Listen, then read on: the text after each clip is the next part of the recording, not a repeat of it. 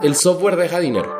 El problema del software es que tú dices, voy a acabar esto en tres meses y no sabes muchas veces a qué te enfrentas y esos tres meses se pueden ser seis meses y no es rentable luego, ¿sabes? Tienes que medir muy bien eso y es difícil de medir. Hola, ¿cómo estás? Mi nombre es Mario Salinas y este programa se llama Lateral. Este es un espacio donde la alternativa de historias, errores, fracasos y logros, todos son válidos. Aquí, como sabes, se comparte algo diferente y lleno de valor. El día de hoy estoy entrevistando a Magio Bustillos. Encuéntralo en redes sociales como arroba magiobus. Magio es un desarrollador al que le encanta resolver problemas y probar nuevas tecnologías. Hace proyectos de media y tecnología en su estudio llamado Molusco y también cuenta con una comunidad de streaming que se transmite en Twitch llamado The New Game Order.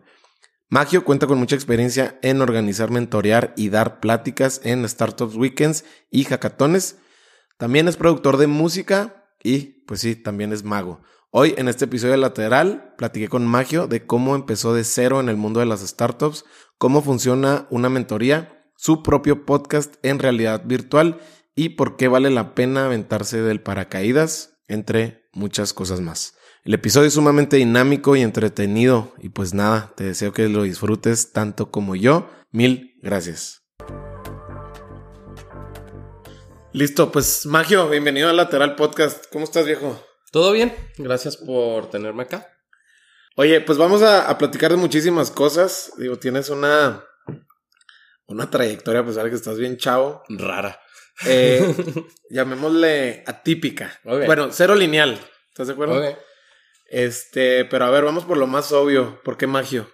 Ay, ok, buena pregunta. Eh, yo no me lo puse. Eh, cuando estaba saliendo secundaria empecé a hacer trucos de magia. No me acuerdo por qué. Solo recuerdo que había un mago que, que iba a mi primaria, o sea, desde la primaria. Iba un mago. Iba un mago y no era el mago Frank. No, no, no, no. Este dude, que en paz descanse porque murió hace como un mes. Este. Eh, pues era como estos magos que tenía un problema de alcohol muy heavy.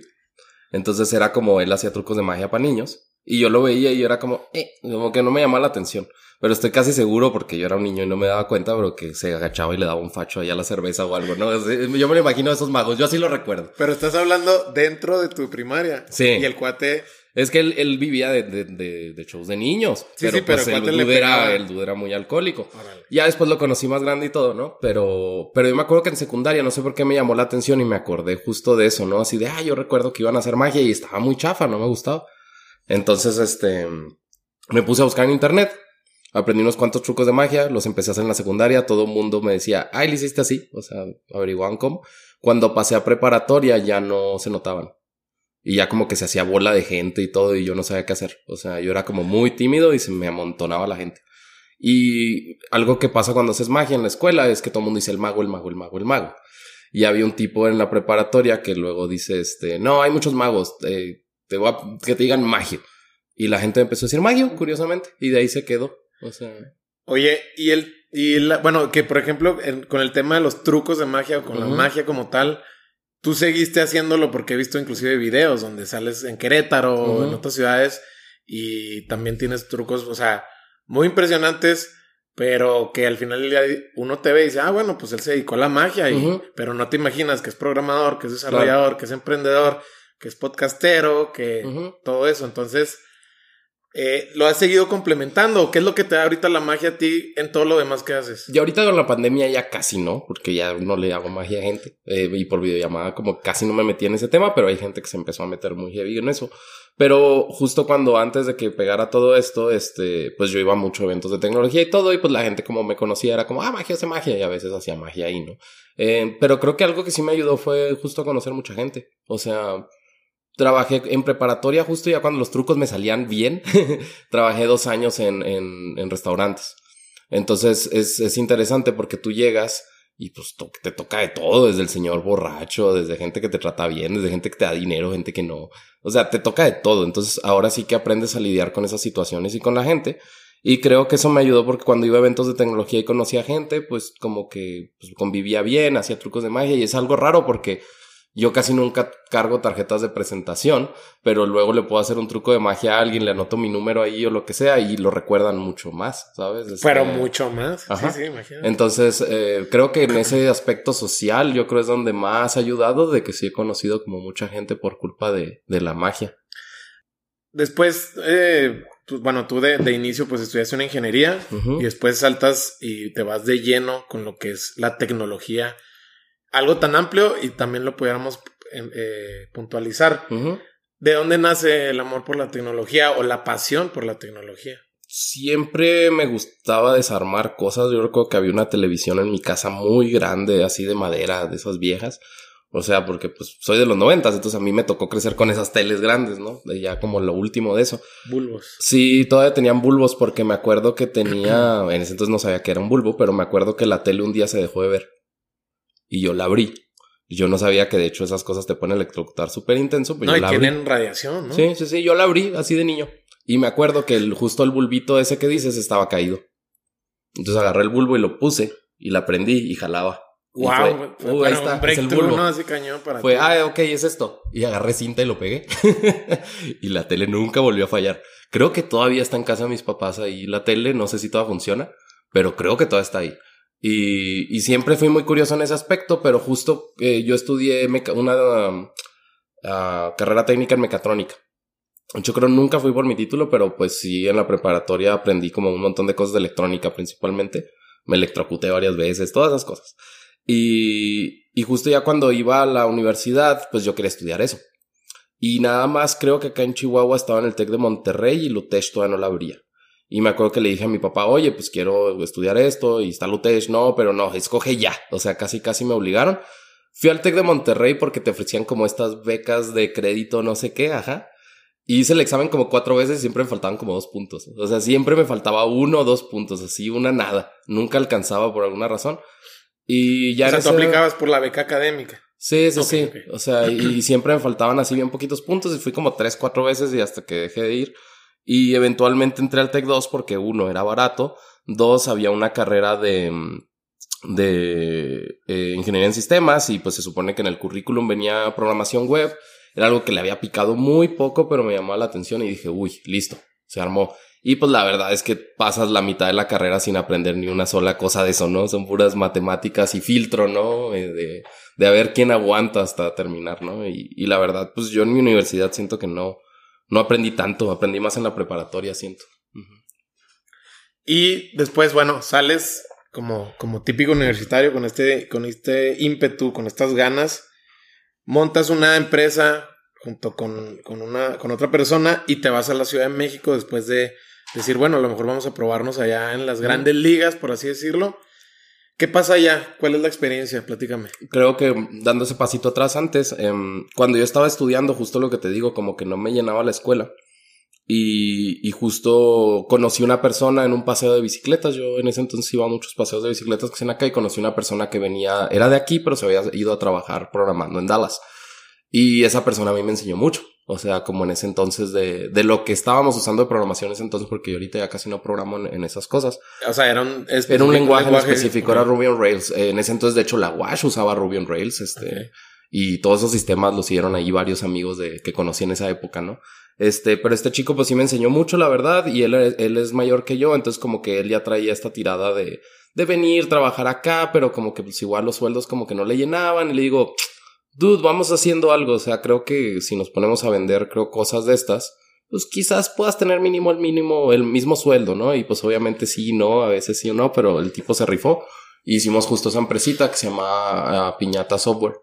Eh, Piñata Softic, le, le, cambiamos luego. Este, y, y conocí a otra gente que también se fue metiendo. Metimos un chico que, que diseñaba, que hasta la fecha a veces todavía trabajo con él. Y llegó un momento en que simplemente como que me daba mucha frustración que tenía amigos en Ciudad de México que tenían empresas y que iba y los visitaba y me acuerdo mucho de un amigo en específico, este, que, que, que Lulo, este, Lulo tenía un diseño que se llama, una empresa de diseño que se llama 23 Design, la vendió a Frog, que Frog, este, pues son los que hicieron el, diseño, según yo, del Apple II, o sea, le fue bien con eso, según yo. Y yo cuando lo conocí, él estaba empezando la, la empresa y tenía tres personas y en un cuartito así bien chiquito Voy tres, cuatro meses después, ya somos 15. Y era como me, frustraba mucho de por qué la gente que conozco acá puede hacer esto y yo acá no. Porque las cosas siguen como un poco igual, ¿me explico? Y llegó un momento en que me desesperé, agarré mis cosas y fue, ¿saben qué? Pues no, creo que voy a ver qué más. ¿Te, te desesperaba en ese, en ese entonces el ritmo? Quizás un poco el ritmo, pero también eso que te digo de, de, no puede ser posible que acá somos tres, seguimos como con los mismos clientes, seguimos haciendo lo mismo y la gente que conozco acá pues veo que va a pasos agigantados eh, escalando esto, ¿no? Em, y entonces como que me desesperaba un poco eso eh, y de hecho me tomé como dos, tres meses así de, ok, voy a ver qué, qué sigue, este, a ver qué me pongo a hacer. Y justo me fui a varios eventos, fui a un Startup Boss. Eh, el Startup Boss es como un hackathon, como un concurso de programación donde haces una empresa.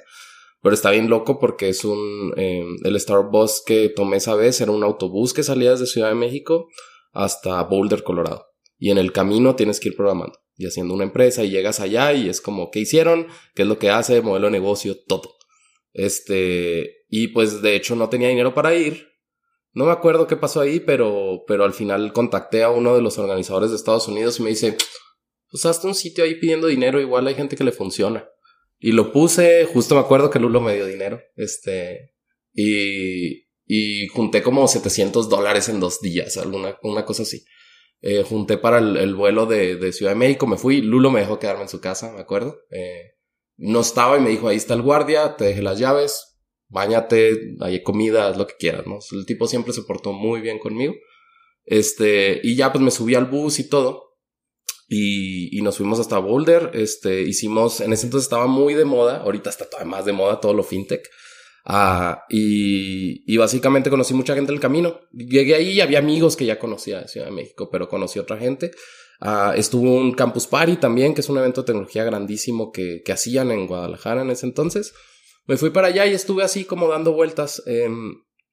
cosa curiosa, ya para ahora sí llegar a, cuando llegue a trabajar más en forma ahí. Déjame te detengo ahí nada más porque me interesa mucho esa experiencia donde levantas, pues ahora sí que levantaste capital. no, no, no, no levantas capital como tal, a no ser de que. No, pues, me refiero cuando tú levantaste 700 dólares gracias a un sitio. Ah, ok, ok. O sea, levantaste capital porque al final el día es dinero que no era. Fondía al final el viaje. Que me faltó dinero, pero, pero se logró.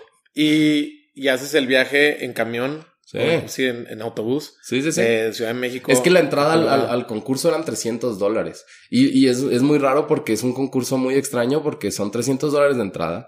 Te vas. Si se van a quedar en hotel, tú tienes que pagar tu hotel. Cuando llegas allá no hay premios. Y cuando tienes que regresar, tú regresas por tu cuenta como puedes. Entonces es como un relajo muy raro, pero nunca había ido y, y tenían como este filtro de ver si te aceptaban. Apliqué me dijeron, no, pues sí. Y, ¿Qué fue lo que hiciste tú como modelo de negocio? Era en ese entonces, eh, haz de cuenta que todo lo del buró de crédito, pues ahí tú creo que sigue pasando. O sea, si tú no pagas de pronto tu, tu plan de teléfono o algo, luego te meten al buró de crédito, aunque tengas buenas finanzas y todo, y, listo, ya no te quieren dar crédito en otros lados, ¿no? Entonces en ese entonces estábamos, conocimos una empresa de, de un mexicano que estaba en Austin, que pues ahí se hizo amigo, que tiene un servicio que se llama Paybook, y en ese entonces, no sé ahorita, eh, estaban como haciendo un robotcito, un crawler, que entraba a tu cuenta de banco y sacaba todas las transacciones. Tú le tenías que dar obviamente el acceso al, al, portal, ¿no? Pero el robotcito ya con tu usuario y contraseña entraba, sacaba las transacciones y entonces nosotros usábamos eso para sacar como un score de crediticio y poderle decir a las empresas eh, o, o, a bancos principalmente como mira, es una persona que tiene un porcentaje bueno como tal y ahí el punto era hacer justo como un algoritmo de inteligencia artificial que pudiera como determinar y darle un score a la gente para que más gente pudiera acceder a crédito. Que tuvieran como otra herramienta más para eso.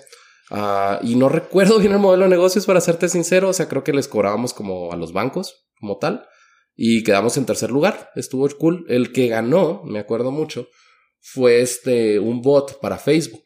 Pero entonces no había bots de Facebook. O sea, los, los tipos que, que hicieron eso tenían a alguien en Facebook que les dio acceso a la herramienta.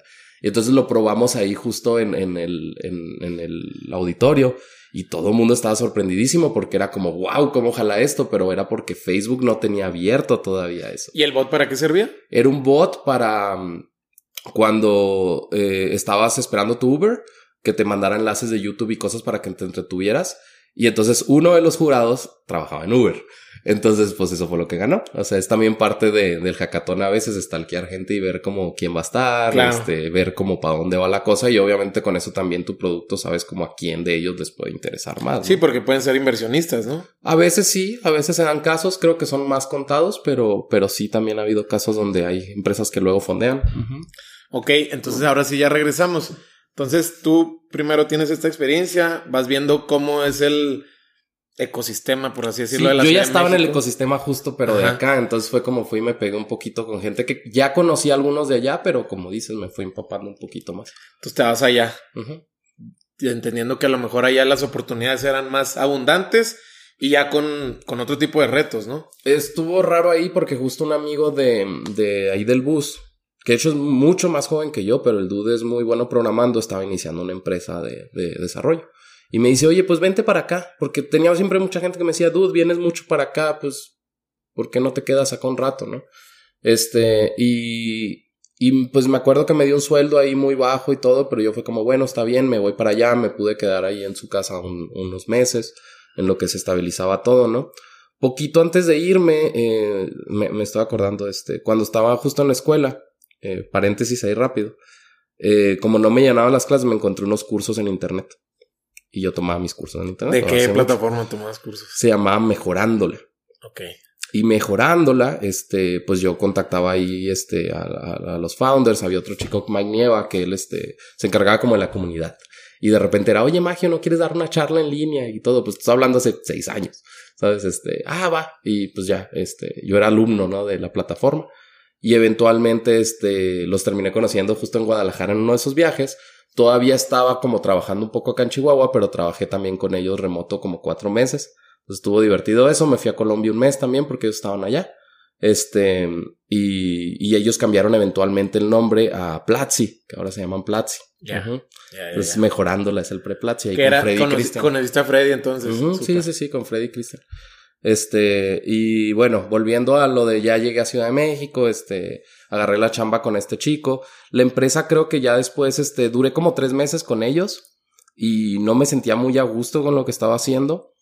Y resulta que eh, me dice una amiga en ese entonces como, oye, pues ¿por qué no le dices a, a Ciedrix, este, Ciedrix este, estaba necesitando gente de, de, programación de JavaScript en específico. Yo, pero pues yo no hago JavaScript. No, pero dile Napias. Pues fui con Ciedrix. Ciedrix, este, Daniel Zavala, que él, él, es muy bueno en JavaScript, es como de, de los de JavaScript en, en México.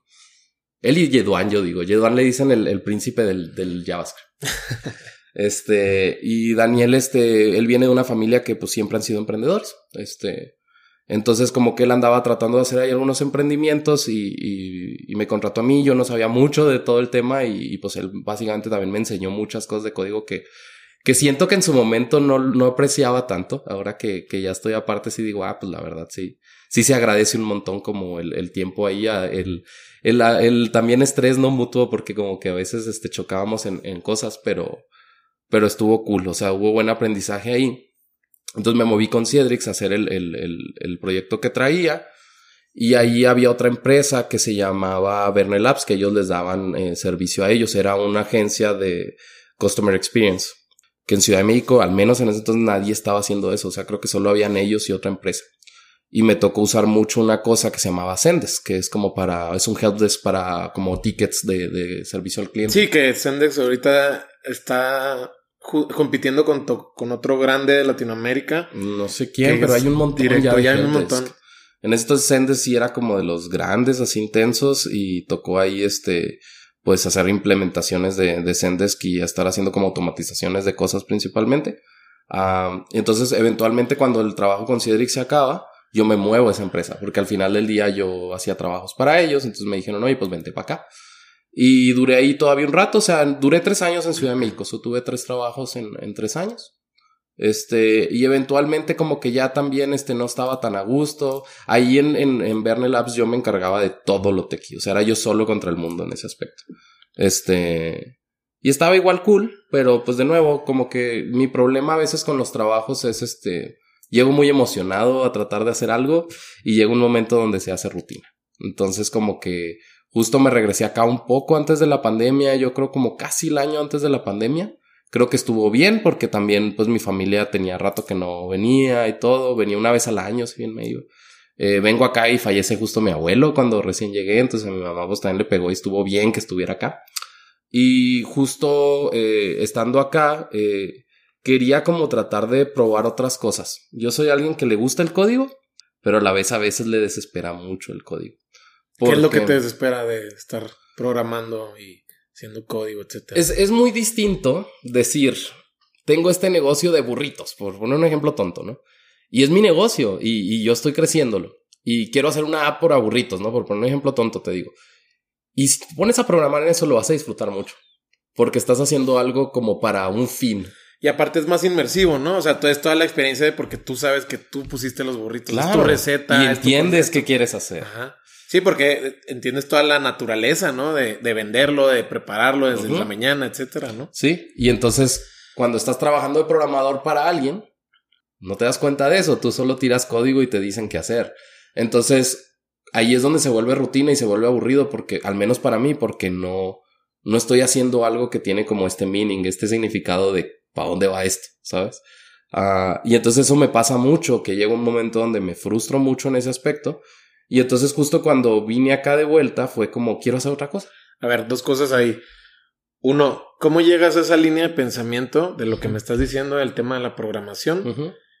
Y segundo, ¿qué es lo que aprendes de tu experiencia trabajando para este tipo de empresas en, en, la Pues sí, eran, eran, startups básicamente, pero me tocaba ahí luego conocer otras personas. Sendes, pues iba a Sendes como una vez a la semana, ¿no? Así que a, a, a, temas ya que se trataban con ellos.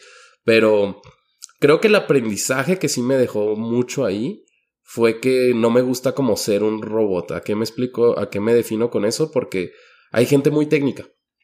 Y la gente técnica luego como que tiene esta barrera de que no puede ver más allá. Sí, sí, sí. Y es difícil quitarse el sombrero de programador. Es bien difícil. ¿Por qué? Por lo mismo de que como te dicen qué hacer y solo estás como haciendo eso, no piensas en qué hay más allá, ¿sabes? Y, y tú como que todos los días piensas en código. O sea, mis, mis charlas con amigos eran, ya probaron esto, ya probaron aquello. Entonces como que te inmerses en, en, en ese, sistema, en ese mundo. y es bien difícil a veces salir y ver lo que están haciendo los de marketing, los de negocios, tal, tal, tal. Entonces, eso a mí me pasaba mucho y yo veía cómo otras personas les pasaba.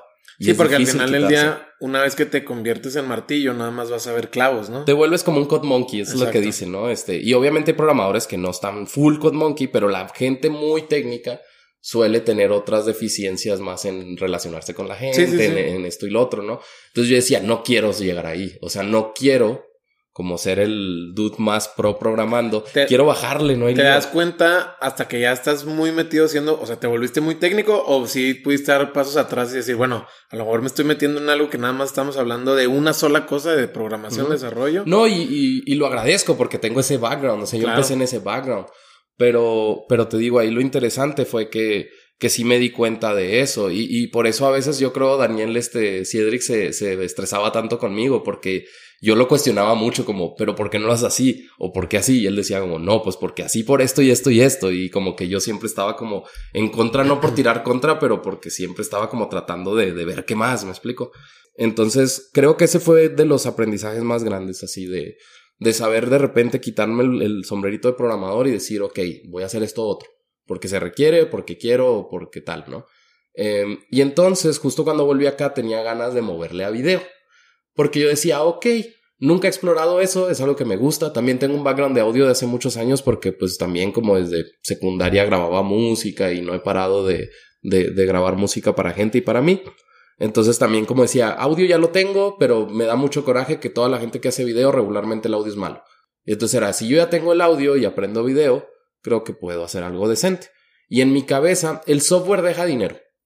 El problema del software es que tú dices, voy a acabar esto en tres meses y no sabes muchas veces a qué te enfrentas. Y esos tres meses se pueden ser seis meses y no es rentable luego, ¿sabes? Tienes que medir muy bien eso y es difícil de medir. Entonces yo decía, ok, yo veo gente que hace video, que cobra como un servicio, que lo veo y es algo como muy repetitivo, podría a lo mejor ser una buena cosa para vender, ¿no? Y justo eh, mi mejor amigo de acá de Chihuahua, este, él hace videojuegos, trabaja en, una, en, un, en un estudio de videojuegos acá. y me dice un día, oye, voy a grabar un podcast con unos amigos, ¿quieres caer? Ah, va. Pues ya tenían como dos, tres episodios. Llego y de nuevo, soy esa persona que llego y le digo, no, acomoda el micro así, haz esto. o sea, como que sí, casi, casi llegué y les dije, a ver, pues les puedo ayudar en esto, ¿no? Y me acuerdo que me llevé mi cámara y llevaba como dos webcams. Y me dice, no, es que es mucho rollo, no, no lo vamos a poder grabar en video. Y yo, déjame lo intento, hombre, tú dale. Y pues con los que estaban ahí, ¿no? Y... A ver, para la gente que nos escucha, platícanos un, así, describe un poquito más esa, ese inicio de lo que ahorita ya es un proyecto eh, muy desarrollado, muy evolucionado. Pero en ese inicio, o sea, a ti te invitan, ellos, ¿qué es lo puntualmente, qué es lo que estaban haciendo? Estaban haciendo un podcast eh, de videojuegos, como un talk show, como tú y yo platicando ahorita. sí, hablando de cosas que pasaban en la industria de videojuegos, se grababa y nunca lo habían hecho en video. O sea, habían subido. ¿Estamos hablando de qué año? Hace dos años y medio, tres. Cuando recién llegué. Que estás de acuerdo que el video para podcast. O sea. Estaba nulo. en Estados Unidos ya estaba viéndose, pero aquí en México. Lolo y Badía de Leyendas Legendarias en Juárez apenas andaban comenzándole con ese coto. Este, entonces, este.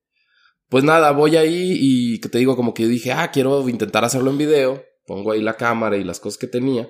Y grabé así como pude, luego lo edité en post y todo, y quedó, y hasta se quedaron de, ah, caray, pues sí, sí quedó, porque estaban como muy asustados de no, que no sé qué tanto. Y ya como que ahí me pegué y luego ya me invitaron como a yo aventarme esa parte de los fierros, ¿no? Este, y ahí conocí a Bart. Bart tenía ese show. Y Bart, este, es una persona muy rara y muy graciosa que, que yo digo que es como mi work wife, porque, pues, o sea, rentamos luego una oficina y esa oficina eh, fue un sótano que encontramos en el centro como a buen precio y fue como, pues vamos dándole, como que yo todavía, todavía traía esa euforia de, Todavía, pero en ese entonces venía muy, todavía como con este ritmo y era como, vamos a darle y vamos a hacer esto y aquello. Rentamos ese lugar justo para poder hacer el, el, show ahí, ¿no? Este, el show se llama The New Game Order.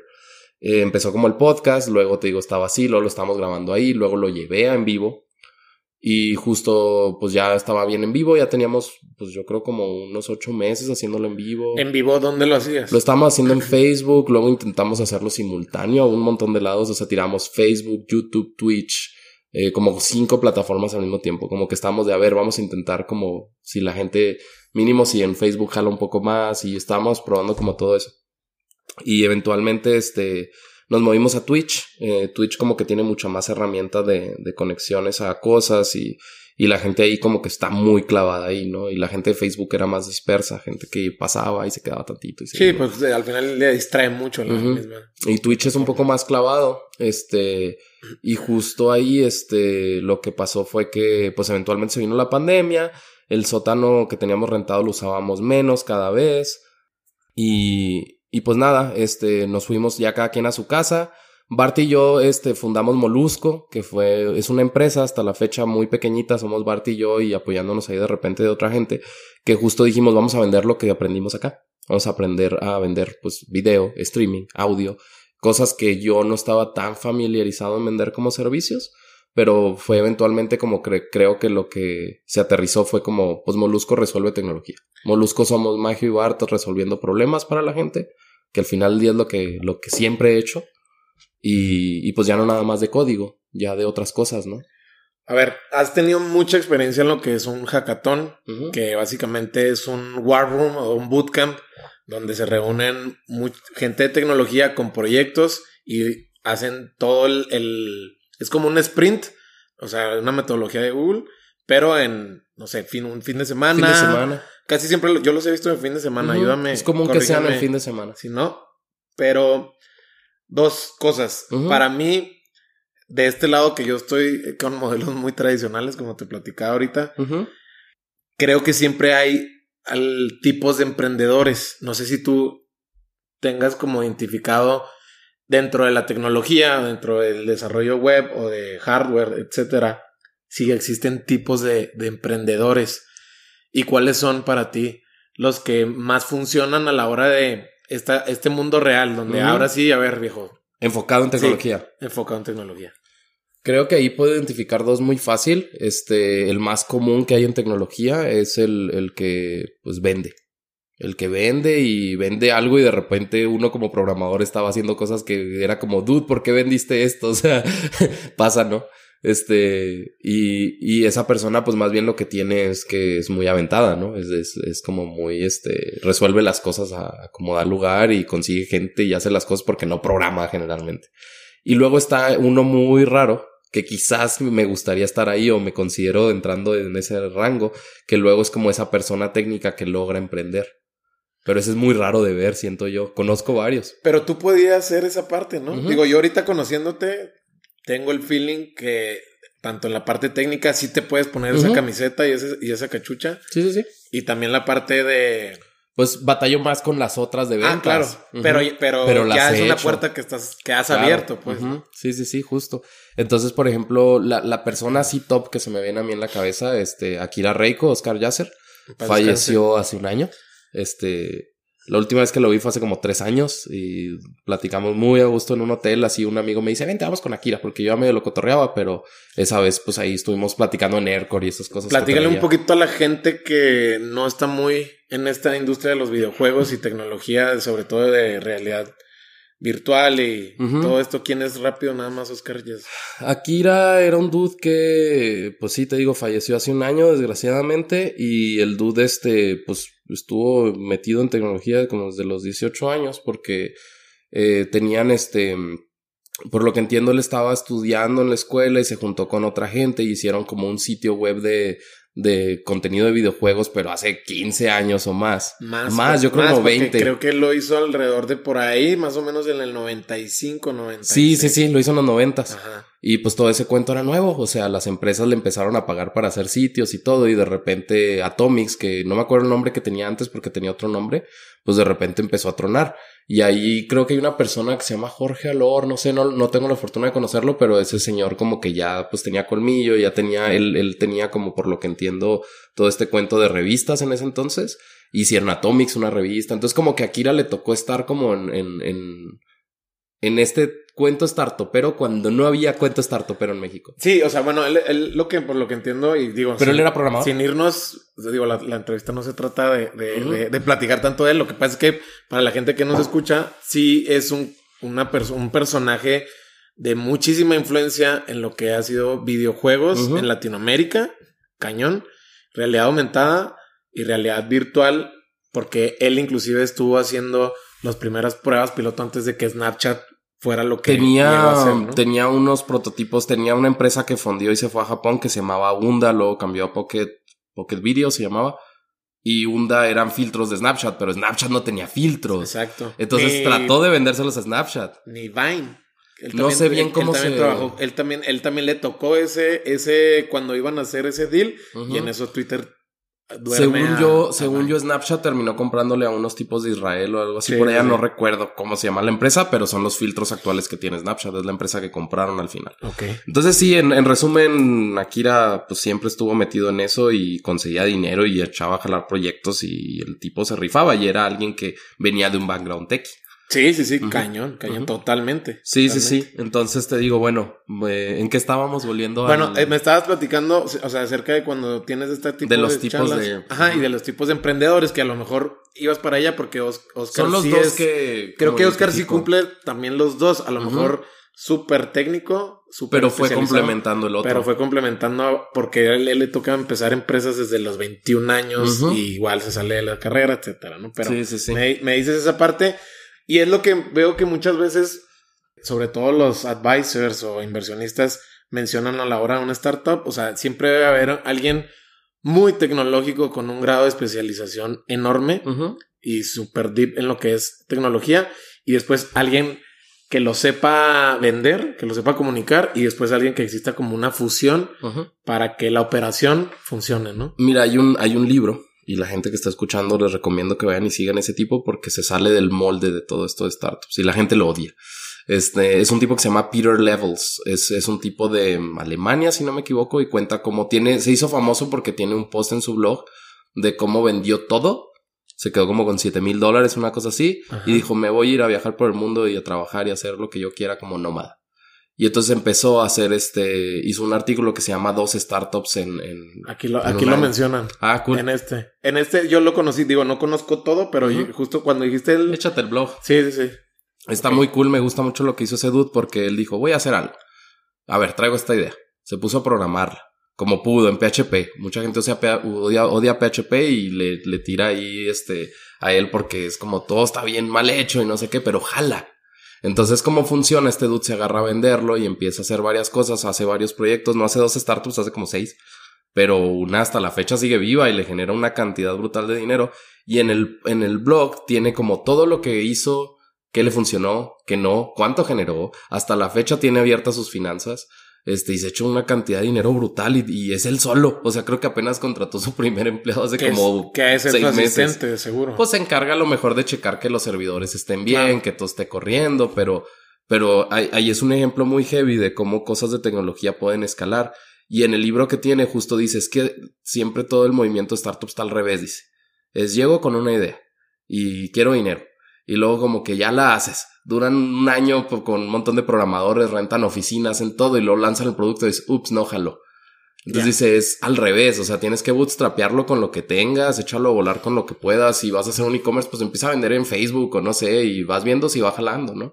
Y ya de ahí te empieza a preocupar por, por meterle más, ¿no? Pero es una manera de descartarlo rápido y si ya está jalando, ahora sí busca dinero, ¿no? Entonces, eh, te digo, se sale un poco del molde porque sí va muy en contra de lo que se hace actualmente en startups. Sí, fue casi kamikaze, ¿no? Eso de, generar una fortuna y luego después repartirla y volver a empezar, digo, se ve, yo creo que muy pocas veces eso. Sí, no, y tiene varios, varios incomes que le llegan de cosas, pero bueno, de, de roles creo que es eso y, y, el que abunda obviamente más es la persona de ventas o de marketing que luego le falta el conocimiento técnico.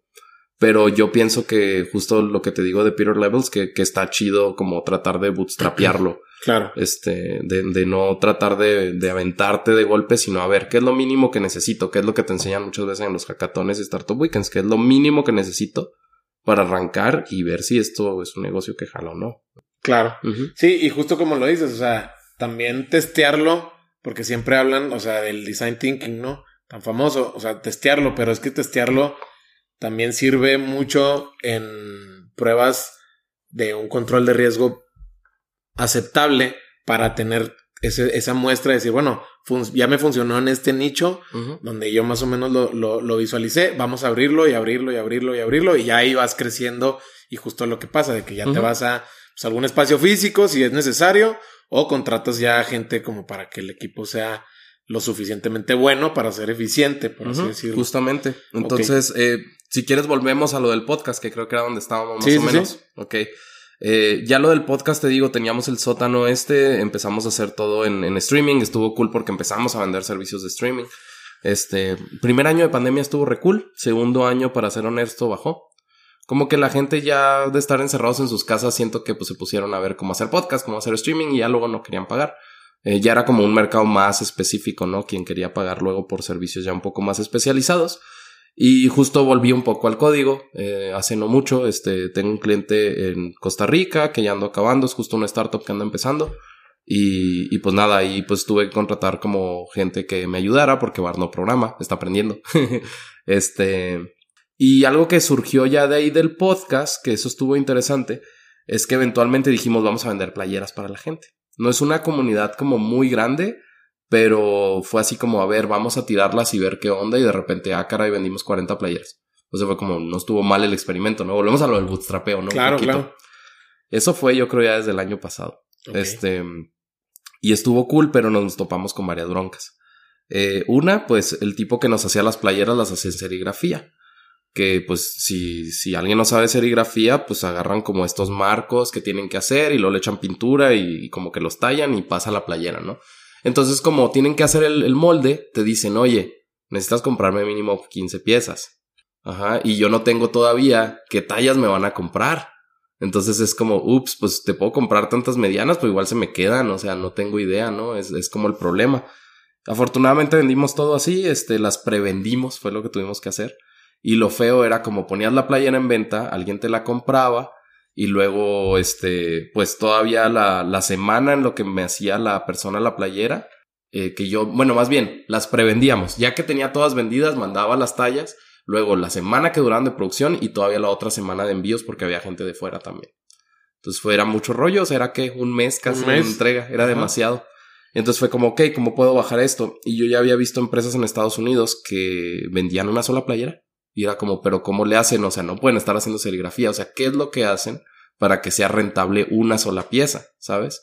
Y lo que hacen es que tienen unas máquinas que se llaman DTG, Direct to Garment, que son como, eh, imagínatelo una impresora de cartuchos de color de esas de papel de tu casa, pero en realidad le pones una playera e imprime arriba de la playera. Entonces la impresión es full color, no te limitas a, a, a colores, porque en serigrafía sí te tienes que limitar a 3, 4 generalmente. Y fue como, ok, voy a ver cuánto vale esta máquina. Y valía 25 mil dólares. Entonces fue como, ups, pues creo que no. Pero, pero sí es el camino si quiero vender una sola pieza o vender como varias, ¿no? Este, y no tener stock, porque eso es lo más cool. Alguien me pide y yo puedo, este, pues ahora sí que imprimirla y enviarla.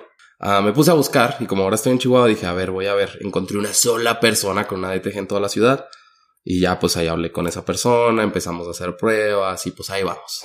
Entonces estoy en ese bootstrapping de ese Que esa, esa marca... Se llama Niño Gamer. Perfecto, que perfectamente la, yo la he visto en Instagram, está, está, activa y ahí es donde se te puede acercar la gente, ¿no? Sí, sí, sí, justo. Eh, el, el, cuento ahí es tratar de... Mm, o sea, nosotros que estamos como en todo este nicho de creadores de contenido más de gaming, nos dimos cuenta de eso. O sea, cuando tratamos de vender fue como, ok, o sea, creo que sí es una manera de monetizar extra y la gente no la usa. Y entiendo por qué. O sea, incluso las bandas u otros nichos pues se han metido en esas broncas y es un rollo vender mercancía. Entonces te digo, ahora sí, si tú no tienes stock, básicamente tú como creador de contenido subes el diseño niño gamer. Este, todavía no estamos ahí, ahorita lo subimos a mano, pero en eso andamos. y ya que tienes el, el, el diseño ahí puesto, pues el punto es que ahorita son puras playeras, pero el punto es que en algún momento tú puedas decir, aquí está mi diseño, quiero que salgan playeras, en sudaderas, en tazas, en bla, bla, bla. La gente compra eh, los productos, ya como quien dice, tú tienes tu tienda sin ningún costo. Y cuando alguien compra un producto, nosotros lo fabricamos, nosotros lo enviamos y todo, nos encargamos de todo y ya al final de mes le damos un porcentaje de las ventas que hizo cada creador. Ya. Ese es el, el, e, es muy raro porque pues los mismos creadores están vendiendo sus productos que ni siquiera existen aún. Entonces es, es, interesante. Oye, en ahorita que hablabas del hackathon y de los startup weekends de diferentes eh, organizaciones, por así decirlo, eh, has, bueno, tú has dado pláticas, has participado eh, justo con, con algún proyecto y también has dado bastante mentoría. Primero, platícame para la gente lo más eh, mundano que se pueda, que, de qué se trata ser un mentor y bajo qué contexto nosotros deberíamos de buscar a un mentor. Ok, pues creo que los mentores, pues obviamente tienes de muchas áreas, ¿no? Este, justo en los hackatones o en Star Weekends, que son como más específicos. Star Weekend es un fin de semana, pero ahí sí te piden como el modelo de negocio y todo, y regularmente vas, y tú vas como programador, pero hay gente de otras áreas. O sea, ahora sí que si tienen chance de entrar a un Star Weekend, no importa que digas, es que eh, yo tengo un salón de belleza, ve, o sea, no pasa nada. A lo mejor y alguien te ayuda ahí y te dice, mira, este, podíamos hacer esto en el salón de belleza. Claro, claro. Y el hackathon ya es un poco más técnico, a veces incluso tienes como retos específicos. A veces son empresas que dicen, oye, somos esta minera, pero tenemos estas broncas donde no sabemos este, cómo organizar estos, este data y quien lo resuelva le damos tanta lana, ¿no? Este, así funciona. Entonces cuando tú estás ahí, pues en los eventos tienen que tener mentores. Y esos mentores, pues generalmente son mentores técnicos, mentores legales, mentores de ventas, mentores de marketing, que son como las cuatro principales regularmente. Y justo cuando estás construyendo algo, tú toma en cuenta que es una idea que sale ahí. Entonces, me acuerdo que mi primer Startup Weekend hice una que se llamaba Fatbet y la hice con gente que no conocía de ahí. Eh, primero íbamos a vender ensaladas. Luego, de hecho, el papá de Daniel en ese entonces lo conocía, el señor acá en Chihuahua hace siglos. Eh, y me dice, no, pero no vas a poder transportar la, la, lechuga y no sé qué. Y así de, ups, o sea, matándonos las ideas. Y justo ahí, este, pues la chica que traía el proyecto, porque yo me metí a ese proyecto, se fue. No nos dijo nada, simplemente al día siguiente no llegó. Y eso puede pasar. Y era, empezó el viernes en la tarde, era sábado en la noche, teníamos que entregar el domingo en la, en la tarde, no teníamos nada. Y nos quedamos tres programadores ahí como, ups, pues, ¿qué hacemos? Y con todo este cuento de las lechugas y todo esto, no sé cómo llegamos a un sistema de apuestas para bajar de peso. Este, y teníamos más bien el problema de verificación, de cómo le vamos a hacer para saber que pues si bajaron, o sea, era como una quiniela de, de, te apuesto que bajo 10 kilos en un mes y, y pues el que en realidad la gente metía como al cochinito y, una vez que, que si tú sí habías bajado de peso te tocaba un porcentaje y si no lo perdías como tal y nos dimos cuenta que había una empresa en Estados Unidos ya haciéndolo y tenían a Kenny West ahí, tenían mucha gente, entonces es como, oye, pues sí se puede. Nos agarramos a programar toda la noche, entregamos eso y justo ahí te empiezas a topar cosas que es donde los mentores te pueden ayudar, ¿sabes? y del lado técnico es muy gracioso porque siento que muchas veces yo del lado de mentoría es como, oye, es que esta base de datos y no sé qué, y cosas bien complejas, y es como, no manches, o sea, aquí está, pícale esto ya tienes un sitio. O sea, de tanto servicio que hay, ¿no? Porque de nuevo, el chiste es sacar algo en tres días. Entonces no importa si lo hiciste con un servicio, si lo hiciste con otra cosa, y muchas veces todos queremos empezar desde cero y en tres días no vas a acabar. De hecho, en tres días, para serte muy sincero, pues no, no terminas con un producto hecho, obviamente. Sí, pero yo creo que la, el propósito es darle forma, ¿no? Y a lo mejor encontrar ya los problemas reales con los que te vas a topar. Y el propósito más que nada es el aprendizaje. Claro. Porque en realidad, aunque la gente va y dice, no gané, es como, pues sí, pero aprendiste a hacer un modelo de negocios, aprendiste a resolver estas broncas, etcétera, etcétera. Eh, entonces, por lo mismo, es muy raro que los, los em, proyectos que salen en hackatones o en Star Weekends eh, se consoliden y se hagan, porque también toma en cuenta que pues, la gente vuelve a la vida real, trabajo, niños, escuelas, no sé, este, y, pues ya es muy difícil seguir ya fuera de ese fin de semana. Pero hay casos, hay casos, pero son muy pocos. Oye, ¿cuáles son los retos, Mayo, que nadie te cuenta cuando estás armando una startup? De esos retos que, pongámoslo como entre líneas, que ni siquiera son los más sexys, ni, ni los que todo el mundo cree cuando estás fuera de eso que, que, van a surgir, sino de esos problemas reales que a lo mejor sí tienes que considerar de inicio, si quieres a lo mejor incubar un proyecto o ya meterte de lleno con alguna, algún, algún funding, etcétera. Pues creo que ahí lo que va a pasar es, primero, si estás obviamente haciendo algo que no conoces del tema, o sea, más que del lado tech y lo que sea, o sea, si no conoces del tema, es de nuevo, si yo me meto ahorita algo de estéticas, pues voy a tener que aprender mucho, la, voy a cagar mucho de inicio, ¿no? Entonces, eh, esa es la primera. Si conoces bien como ese nicho de mercado y cómo funciona y todo, tienes un buen plus ahí, ¿no? Luego, eh, obviamente las startups pues son pues cosas que regularmente tienen este pues un, un, un core tecnológico porque es lo que las ayuda a escalar. Esa es la ventaja de todo lo tecnológico. Si yo vendo ahorita un póster digital o un libro digital, pues si lo vendiera en mi tiendita aquí en la calle, pues a lo mejor me compran 5 o 10, pero pues de otro modo la puerta está abierta al mundo, ¿no? Este, y ese es el valor de las cosas tecnológicas. Por eso Facebook, por eso Apple, por eso toda esta gente ha tenido tanta, tanto este ingreso, ¿no? Porque pues saben, han sabido escalar los proyectos. Eh, pero creo que la primera que se va a topar la mayoría de la gente es toda esa parte técnica. Afortunadamente ahorita si tú dices, bueno, quiero hacer una tienda en línea, pues tienes Shopify, tienes un montón de servicios que dices, bueno, los puedo rentar, ya están hechos. Esa es una ventaja que tienes ahorita que años atrás había, pero era muy escasa la oferta. Entonces puedes empezar con eso. A mí me ha tocado ver proyectos que están jalando, que han tenido inversión y llegas y es como, ¿y qué hacen? Vendo este productos deportivos. Ah, órale, ¿y tu tienda qué onda? Este, ya tienes esto y esto. Sí, es un Shopify. Y son empresas que ya tienen fondeo y tienen empleados y tienen todo y su core tecnológico es un Shopify. Y no lo mueven en realidad hasta que ya dicen, híjole, ¿sabes qué? Eh, vamos a necesitar meter este customización de productos o necesitamos tener gráficas de esto, lo otro. Y ahí a veces o hacen la tienda desde cero o tratan de conectarse a Shopify y tratar de hacer un Frankenstein con más herramientas, ¿no? Entonces, esa es una cosa que, que va a pasar y la otra, igual que cualquier negocio. O sea, si tú abres una tienda en, la calle, pues tienes que invertir en publicidad y hacer que la gente vaya. Entonces es otra. O sea, no importa el servicio que tengas, ya sea un e-commerce o que estés vendiendo otras cosas o estés vendiendo algo como Canva, que es un editor de diseños, vas a necesitar usuarios, ¿sabes? Y conforme vayas escalando, te vas a topar más broncas, porque pues ahí hay cosas legales, cosas de muchos tipos. Pero como que los startuperos siempre tienen esta filosofía de aventarse del paracaídas y arreglaron el camino. Entonces como que eso es lo que funciona. O sea, es como empezarle y ni modo dale. O sea, ya, ya dale. O sea, ahí vas arreglando como el paracaídas en el camino, ¿no? Oye, en tu blog, que está buenísimo, ya, ya, ya lo terminé. Hablas de, con esta frase que me llamó mucho la atención, resolvemos problemas con los que aprendemos. Platícame el significado de esa frase. Pues es por lo que te digo, o sea, cuando, cuando tú programas muchas veces hay cosas que ya tienen resueltas y otras que no. O sea, muchas veces va a ser como, híjole, pues no, no este, no sé hacer esto o no sé cómo resolverlo. Y, y eso pasa todo el tiempo. O sea, nos contactó una funeraria, por ejemplo, en, en plena pandemia. y nos dice, oye, queremos hacer streaming de los velorios porque no puede entrar la gente y ya nomás van a entrar como cinco personas y hay gente en otros lados que no, que quiere venir y no puede.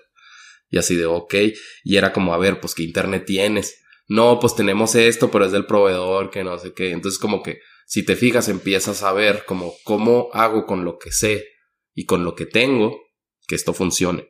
Entonces eso pasa muy seguido. Entonces por eso te digo, es como el, el show de videojuegos empezó así, era como, oye, ya viene la pandemia, ups, pues sí, pero todo el mundo está haciendo llamadas en Zoom y se escucha el audio feo y esto y aquello, ¿cómo lo resolvemos?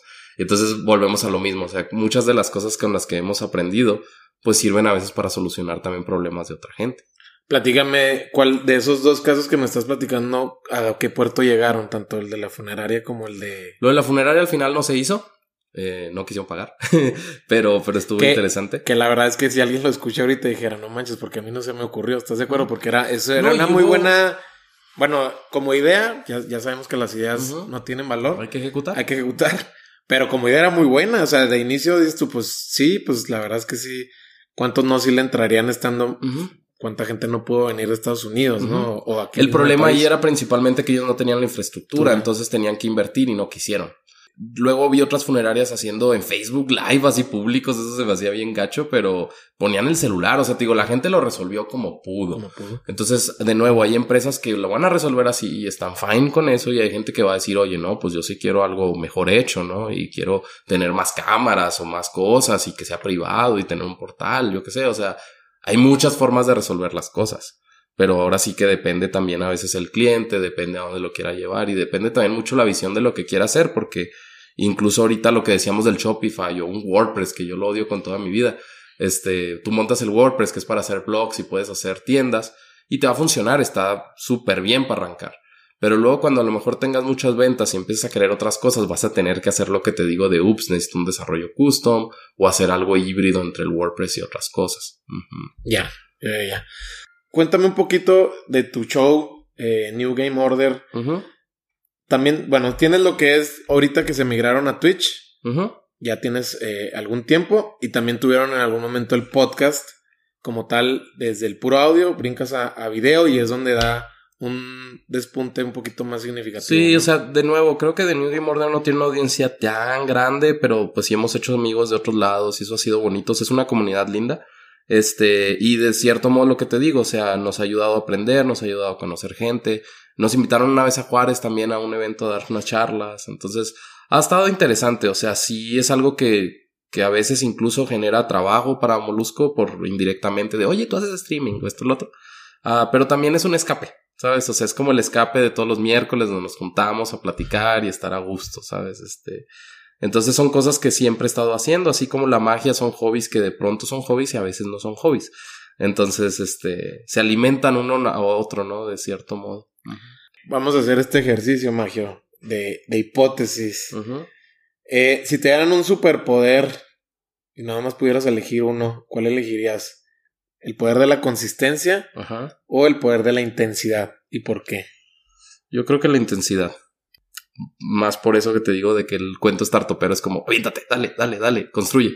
O sea, creo que preferiría um, empezar a hacer cosas y, meterle esa intensidad para que pasen y saber rápido si truenan o no, o así, llegar rápido a ese punto, versus irme despacito y que pasen dos, tres años y no pase nada o así, ¿sabes? O sea, creo que me, iría más por esa otra parte de, de un poco o sea, poniéndolo en ese contexto. ¿no? Sí, claro, sí, claro. Digo, no es desechando la consistencia porque por supuesto que ayuda, porque al final del día yo ahí retaría mucho lo que me dices, pero pues sí, al final del día te dije, elige uno de los dos, pero la consistencia también creo que es muy útil en un startup, pero... Se necesitan las dos. Porque se necesitan las dos, exacto, porque si no, ¿cuánto, ¿cuánto le vas a dar de paciencia a un proyecto? O sea, lo vas a dormir cada 15 días o cada 6 meses. Pero de inicio tienes que meterle esa intensidad. Exacto. Y mientras no la bajes, y eso es mucho de startups de nuevo, que mientras no le bajes la intensidad, las cosas van. O sea, ¿por qué? Porque tenemos esta bronca. Sigue intenciando, resuélvelo, sigue adelante.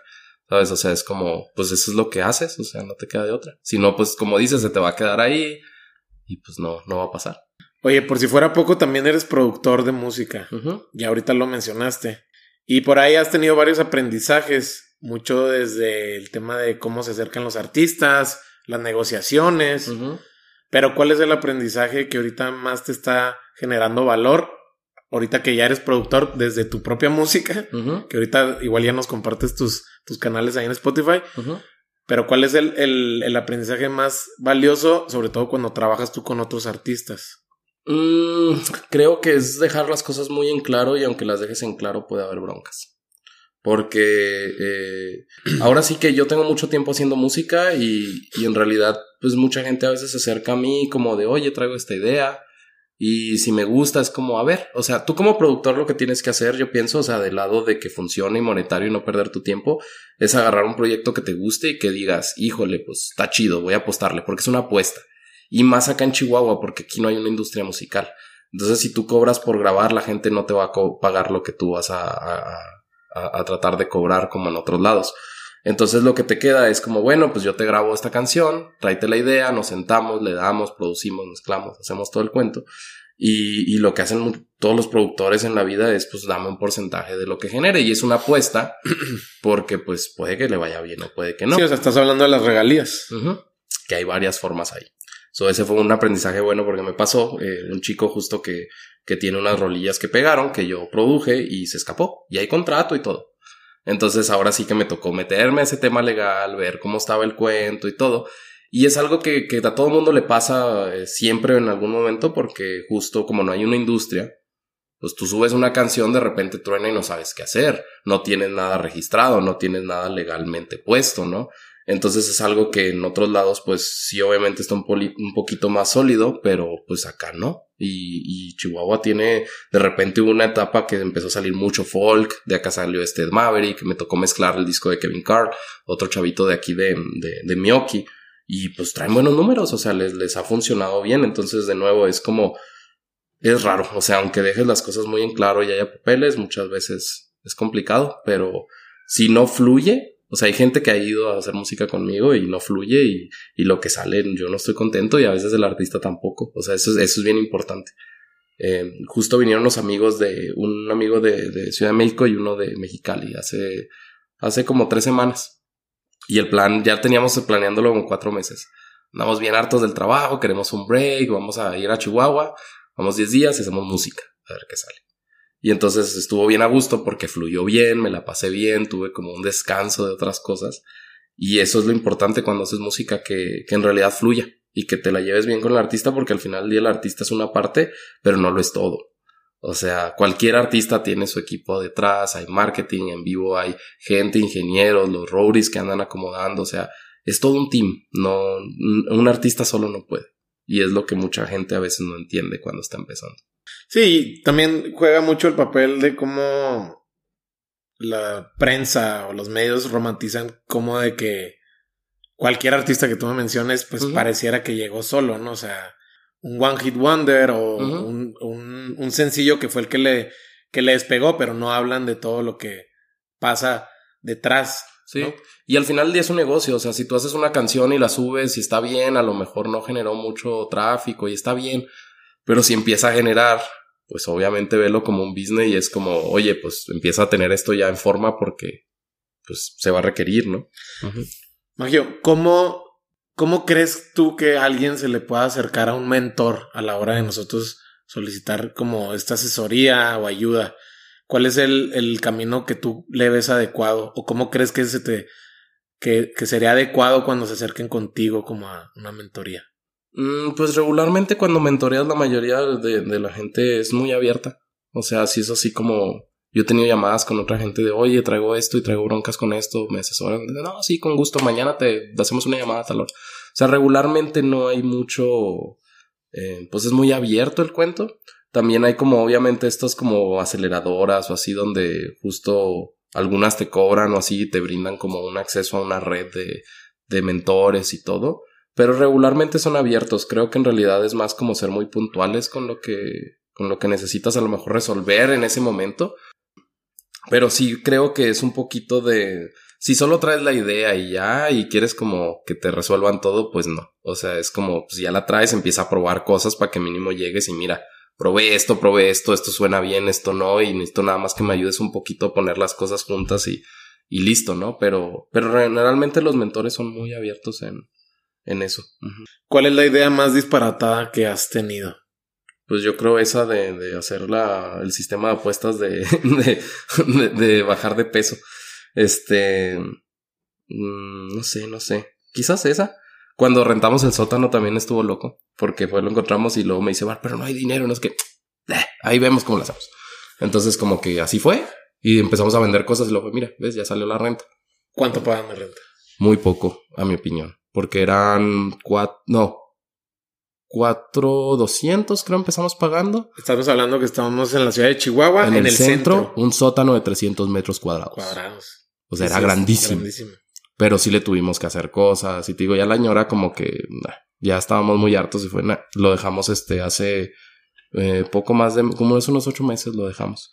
Y ya no lo estábamos usando y teníamos muchas broncas ahí con el lugar. Este, es un sótano. Entonces, eh, era húmedo. En tiempo de calor estaba feo en tiempo de frío era hermoso. O sea, afuera menos 3 grados y allá adentro se mantenía 20 grados siempre. O sea, en invierno ese era como el mejor lugar para estar ahí. Pero pues pros y contras. Magio, después de ver y lo que estamos viendo respecto a la tecnología y este boom de las empresas, hablándose de un Elon Musk o lo que está haciendo Amazon, no nada más con su, con su tienda, sino todo lo demás eh, ahora se está, ya yo he visto, al menos ahorita estoy haciendo todavía la tarea de lo que es el web 3.0, el Internet de las Cosas. Para ti, ¿qué es lo que, como digo, dentro de todas tus cachuchas, gorras que te puedes poner de todo lo que puedes ser, desde mago hasta, hasta desarrollador y emprendedor, ¿qué es lo que ahorita te está volando la cabeza en todos estos rubros? Yo tengo cinco años metido en realidad virtual, o sea, consumiendo, no desarrollando. Eh, ahí es un stack muy distinto porque pues tengo que meterme a hacer juegos, lo cual nunca he hecho. Pero quizás eventualmente le entremos, no tengo idea. Ah, pero básicamente tengo como dos añitos que lo de VR ya este se, se siente distinto, se siente evolucionado.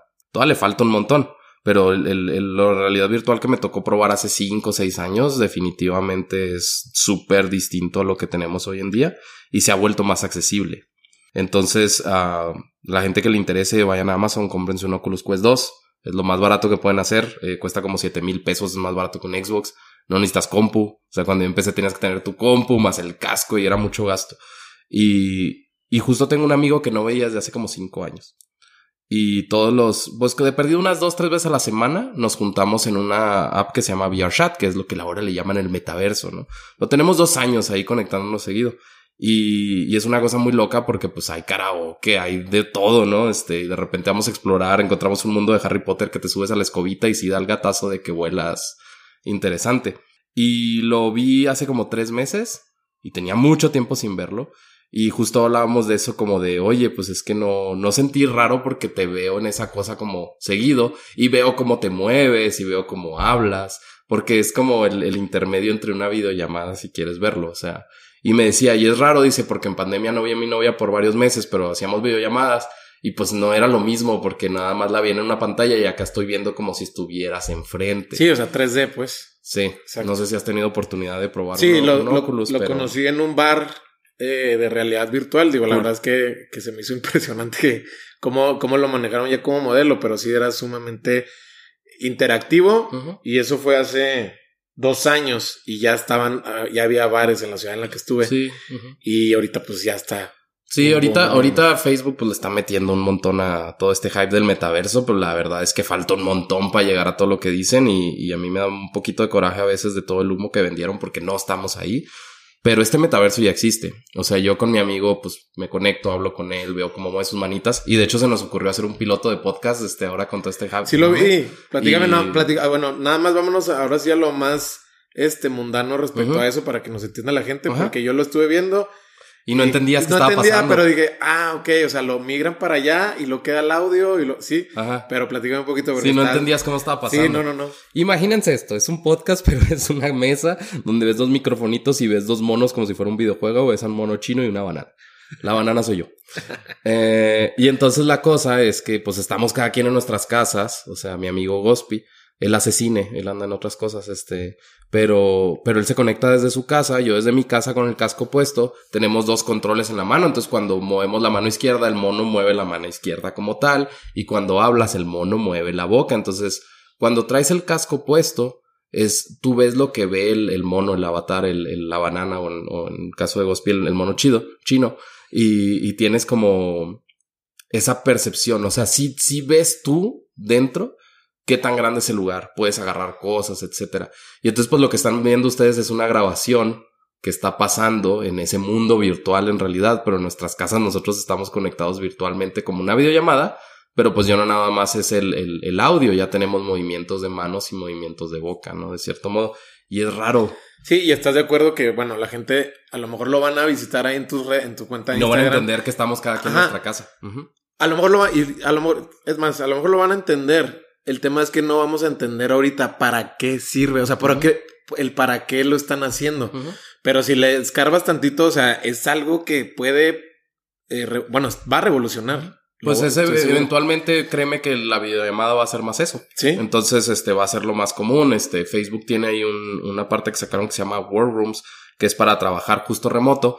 Y es un escritorio y ves a tus camaradas así de trabajo ahí y tiene un, un pizarrón virtual donde tú físicamente te paras, agarras el control y en el aire estás dibujando en el pizarrón y vibra el control y sí medio se siente como que estás en el pizarrón, pero pues todo el mundo lo está viendo y alguien más puede pararse y, los, y tú lo sientes enseguida de ti, ¿sabes? Sí, sí, o sea, imagínense lo que le espera, por ejemplo, al, al sector de la educación. Sí. Sobre Ahorita, privado, pero... VRChat es una cosa hermosa, o sea, mucha gente lo, lo, lo, lo tacha de que está muy feo porque VRChat es justo este metaverso abierto donde la gente puede hacer sus mundos y sus monos. Entonces hay mundos donde hay gente enseñando clases de lenguaje de señas, hay clases de yoga, hay de todo, o sea, te lo juro, es, es una locura. Hay un mundo donde hay gente durmiendo. Y, y yo entro a veces en las noches y hay 200 personas durmiendo. Y tú ves los monos tirados en el suelo. Y me tocó la otra vez que alguien dejó el micrófono abierto del casco y está roncando. O sea, es gente que va y duerme, pero va y duerme for real. O sea, y, y, hay gente que tiene relaciones, este, pues ahí, este, de todo. También hay gente que luego quiere hacer cosas cochinas. Ha habido bodas, este, en VRChat. Y justo ahorita hay, hay este, dos, este, dos proyectos. Hay un documental y una película de VRChat que sale el año que entra. Wow. Que alguien dijo, uy, esto está re bueno para grabar porque tengo props, tengo todo, puede venir la gente. Voy a intentar hacer un documental aquí dentro. ¿Cuál es la diferencia entre realidad virtual y realidad aumentada? La realidad virtual es como esta, te pones el casco y te y metes totalmente como en el mundo. Y la aumentada es la que es, como el Pokémon Go, que tú pones tu camarita y sale el, el, Pokémon ahí eh, en el mundo real, pero puesto arriba de tu mesa, ¿no? Por así decirlo, es como esa. Y luego está como la, la mezclada también. Este, la mezclada es como combinar un poquito los dos, porque puedes ponerte como el casco, pero al mismo tiempo como ver cosas del mundo real y ver cosas del mundo virtual como tal. Eh, entonces es como ese aislado a medias, puede ser raro. Eh, pero sí, va definitivamente para eso, pero toda esta visión de Facebook que de cierto modo eh, está más o menos bien para dónde lo quiere llevar, este, pues va a tardar, va a tardar. Lo que existe ahorita es ya eso, o sea, el VR Chat, está eh, Neos VR, creo se llama, hay un montón de metaversos, está Roblox, algunos en VR y otros que no tienen soporte, pero ya hay un montón de eso. Te pregunto esto porque sé que, que eres bastante intenso y bastante eh, y no nada más justo por lo que estamos, lo, por lo que te tengo aquí, sé que estás así bastante movimiento, pero sé que el, cerebro te, te, gira muy rápido. Platícame, si el día solo tuviera 12 horas, hablando de tu, de tu rutina diaria, ¿qué sería lo primero que eliminarías? Pues yo creo dormiría todavía menos. dormiría como dos horas máximo, yo creo. Ajá. Ok. Yo creo el sueño. Obviamente luego voy a andar todo zombie. Este y voy a tener que estar tomando café o cosas así, pero creo que más bien lo balanzaría, más bien le bajaría mucho el sueño. Eh, Magio, pues te quiero agradecer mucho. Sé que tienes muchísimos proyectos en el radar.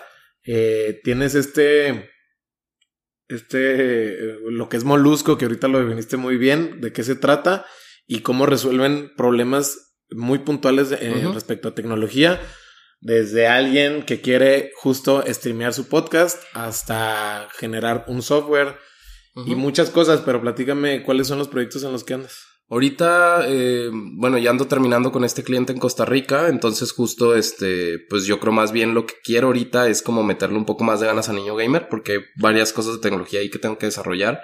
Eh, lo estamos haciendo Bart, yo y otro amigo que él es youtuber como tal, él tiene un canal en YouTube este de videojuegos bastante grande.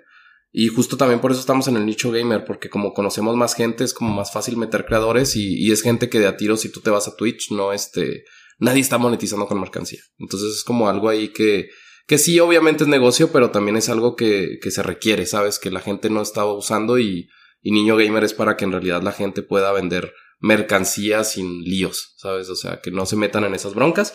Entonces yo creo todo el año que entra va a ser todavía meterle rudo a Niño Gamer, ver hasta dónde puede llegar, ver qué tanto se puede escalar. Este, y pues nada, yo creo eso va a ser y, y junto pues con Molusco, ¿no? O sea, si salen cosas de Molusco siempre también abiertos a eso. Este, pero sí, yo creo va a ser un poquito poner los huevos de la canasta un poco más en, en todo el tema de mercancía de, de gaming. Eh, de New Game Order, si te, alguien te quiere buscar, alguien que diga, pues me quiero integrar con estos cuates que son de Chihuahua y a lo mejor quieren volverse parte de, ¿cómo, cómo te pueden...? Eh, mis redes en todos lados estoy como Magiobus con G, así todos lados, Twitter, Instagram, lo que sea, Magiobus así. Eh, The New Game Order está como TNGO VG, porque es como The New Game Order abreviado TNGO VG de videojuegos. Si no, en, ahí en donde, en mi sitio que es magiobus.com, ahí vienen enlaces a todo. A YouTube, a Molusco, a, a Niño Gamer, creo que todavía no lo agrego ahí. Niño Gamer es ninogamer.com, el sitio. Eh, pero sí, o sea, con que googleen ahí Magiobus o busquen en, en algún lado, encuentran rápido. Oye, tienes una capacidad de redacción buenísima porque creo yo que si ya le entendí al tema de las criptomonedas, creo que toda la gente le va a entender. Yo estaba muy perdido, a pesar de que la narrativa está ahí. Y hay muchos artículos, hay muchas herramientas donde te lo pueden explicar, desde YouTube hasta. Freddy, Freddy siempre me decía, no sé qué tan cierto es, que podía resumir las cosas muy bien. Sí, la verdad sí, porque, bueno, esto es a, título personal. Yo sí les recomiendo mucho si alguien quiere saber un poquito más de, de lo que es el ABC de lo que es la, la, la criptomoneda como tal, que vayan a tu, blog. a tu blog. Ahí están una serie de artículos muy buenos desde el, tema de la música, de la producción. Están los NFTs. Los NFTs. Me falta el metaverso. y el metaverso eh, ya pronto, lo, va, escribo pronto. lo va a escribir. Eh, Eso está en magiobus.com. En magiobus.com está, está todo. Magio, muchas gracias. Gracias a ti. No sé si quieras agregar algo más pues nada, ojalá y estén haciendo proyectos y hagan eso del paracaídas. que, se avienten y ahí ven cómo lo resuelven, porque pues también, a mayor riesgo también hay mejor recompensa, ¿no? Pero pues hay que aventarse. Si no, pues márquenle, márquenle a Magio para que los acompañe en estos, en estos procesos ninjas. No soy tan bueno a veces pegando el paracaídas, pero a lo mejor puedo ayudar. De perdido dar el, aventón ahí del, avión. Perfecto. Ya lo dijiste, Magiobus está, sí, está en Twitter, está en Instagram, Facebook, está todo. Eh, también ahí están las cuentas de los proyectos en los que está. Y pues nada, muchas gracias. Muchas gracias a ti. Nos vemos pronto. Seguro. Y eso fue todo por hoy. Pues como ves, Mago es sumamente entretenido y con mil oficios. Si este episodio te gustó, por favor compártelo por WhatsApp también suscríbete en iTunes y califícanos con 5 estrellas. Eso nos va a ayudar mucho para llegar a más gente. Nos puedes seguir en Spotify y no olvides activar la campana de notificación para que no te pierdas ningún episodio. Y por último, búscanos en Instagram como Lateral Podcast. No olvides mencionarnos en tus historias a Magio y a mí si conectaste con algo de lo que escuchaste. Mi nombre es Mario Salinas y nos vemos en el próximo episodio.